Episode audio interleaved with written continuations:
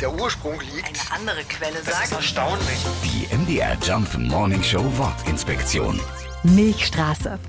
Als Milchstraße werden die Sterne unserer eigenen Galaxie bezeichnet.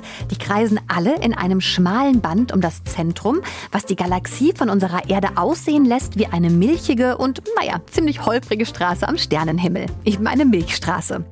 Es gibt aber noch eine weitere Herleitung, denn das Wort Galaxis ist hergeleitet vom griechischen Wort Galaktos. Und auch das bedeutet Milch. Unsere Erde liegt in diesem gigantischen Haufen aus bis zu 300 Milliarden Sternen, übrigens ziemlich weit am Rand. Das ermöglicht vor allem im Sommer spektakuläre Blicke ins Zentrum unserer Galaxis. Jetzt im Winter gucken wir eher in Richtung äußere Milchstraße und weiter in die Tiefen des Alls.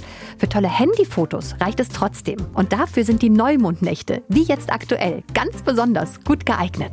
Die MDR Jump Morning Show Wortinspektion. Jeden Morgen um 6.20 Uhr und 8.20 Uhr und jederzeit in der ARD Audiothek.